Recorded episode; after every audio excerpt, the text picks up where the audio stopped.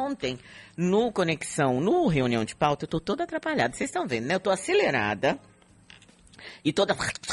Sexta-feira, minha gente. Dormi pouco com agitação danada em casa, Ave Maria. Mas enfim, é, ontem, no reunião de pauta, o assunto foi o tal do mimimi, né? E a gente percebeu que mimimi é um neologismo que surgiu na MTV e que pode ser usado para coisas engraçadas, simpáticas, né? Como o Tony falou aqui da filhota dele que fala que é mimimi quando eles pedem para que ela arrume o quarto. Mas é utilizado também é, quando, como disse Cris Cambuí, as pessoas não conseguem sentir a dor do outro. Hoje, a gente vai conversar com o advogado e consultor jurídico Dr. Wendel Machado para saber quando é que o mimimi pode ser crime. Bom dia, Dr. Wendel. Bom dia, Silvana. Bom dia, ouvintes. Tudo bom? Como é que vocês estão? Tudo em paz. Doutor, muitas vezes a gente, quando a gente reclama de racismo, né, ou de injúria racial, a pessoa diz assim, ah, isso é muito mimimi. Aí eu vou começar, como teve aquela decisão é, judicial com relação à injúria racial, que agora pode ser equiparada a racismo e se tornou impre imprescritível, eu vou começar pedindo para o senhor detalhar para a gente o que, que, é uma coisa e o que, que é outra, o que, que, é racismo e o que, que é injúria racial.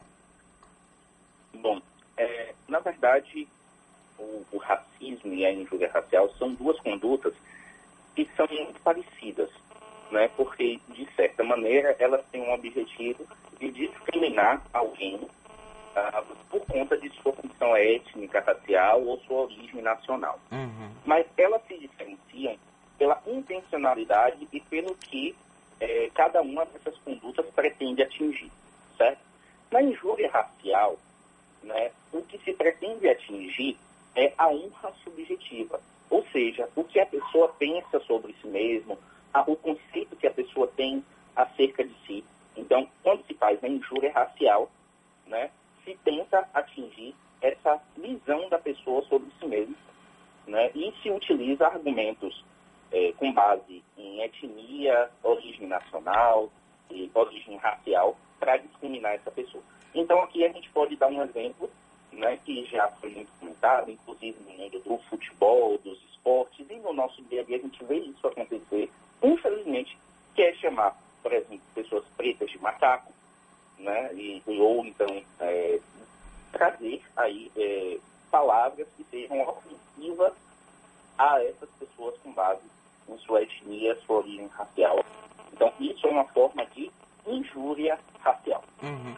Agora... O racismo, por outro lado, ele é um crime de discriminação é, coletiva. Uhum. Né? Então, ele não, apenas é direcionado à honra daquela pessoa, mas é uma discriminação contra todo aquele grupo né, que, de uma determinada raça, de uma determinada etnia. Então, ele é uma discriminação ou preconceito contra todo esse grupo.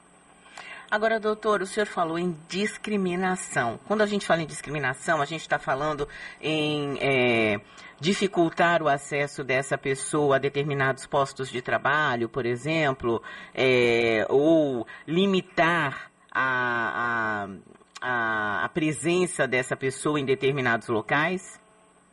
Sim, também.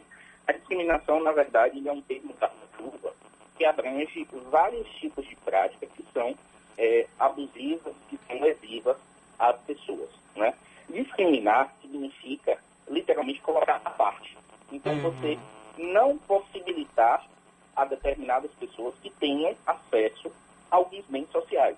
Então, você deu o exemplo do mundo do trabalho.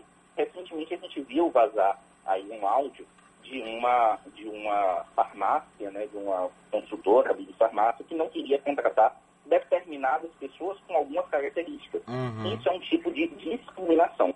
Por quê? Porque ela impossibilita que pessoas de determinada raça, etnia, religião, né, que elas acessar bens sociais, como trabalho, saúde, educação. Então, tudo isso é forma de discriminação. Mas também no, no, no racismo, né, e nos crimes de discriminação de modo geral, a gente também tem a ideia do preconceito, né? não só a discriminação é crime, mas também um preconceito também é crime, que é essa, essa ideia preconcebida, né? Então, ter ideias preconcebidas e impedir que as pessoas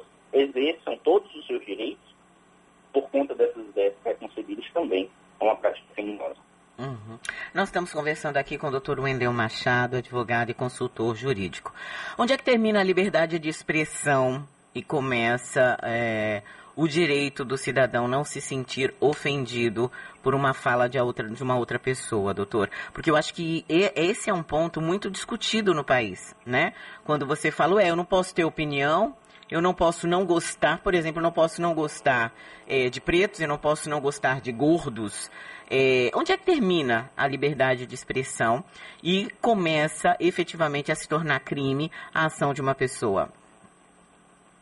É, esse, é um, é, esse é um ponto que é bastante sensível, principalmente quando a gente está falando de, dessa expressão nas redes sociais. Né? Nas redes sociais, na internet, em que cada uma das opiniões ali expressadas pode ter a possibilidade de alcançar milhares de pessoas em um único momento.